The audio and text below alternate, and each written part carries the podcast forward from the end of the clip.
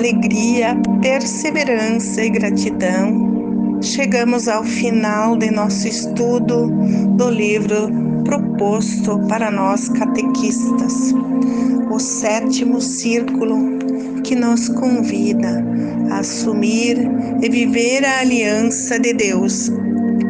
A palavra de Deus está perto de nós, está em nosso coração e pede um compromisso em defesa da vida.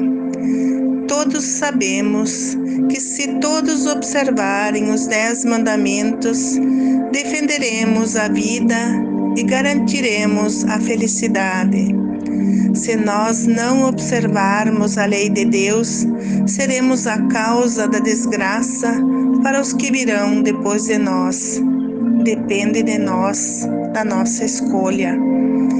A consciência nos avisa, é um sinal da presença da palavra de Deus dentro de nós. Os mandamentos de Deus não são peruca que podemos colocar conforme a pessoa desejar. São instruções indeléveis que Deus deixou em nosso coração para que possamos ser o que devemos ser, plenamente humanos.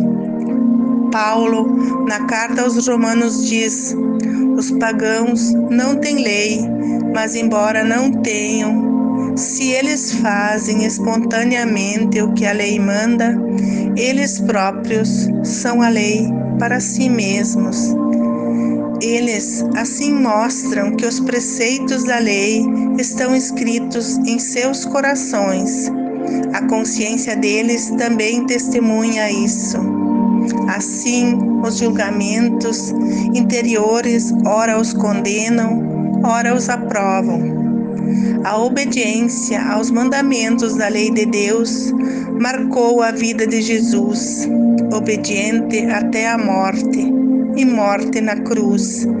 No Sermão da Montanha, ele mostrou como entendia a observância dos Dez Mandamentos. Várias vezes ele disse: a respeito de quase todos os mandamentos. Ouvistes o que foi dito aos antigos? Eu, porém, vos digo. Por exemplo, ouvistes o que foi dito aos antigos: Não matarás. Eu, porém, vos digo.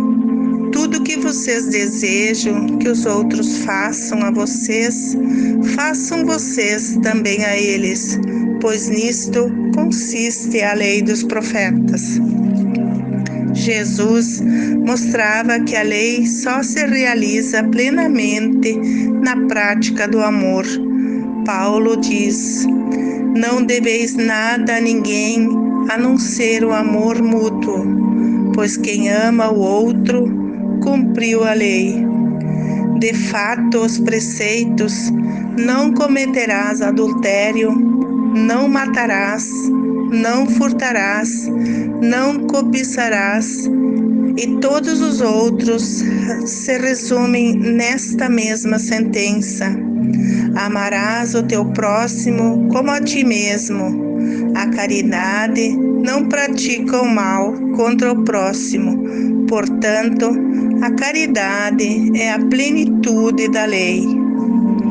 Concluímos hoje o nosso estudo do círculo do livro do Deuteronômio, que tinha como propósito o encerramento no final do mês, mas em função da pandemia tivemos que mudar os nossos planos.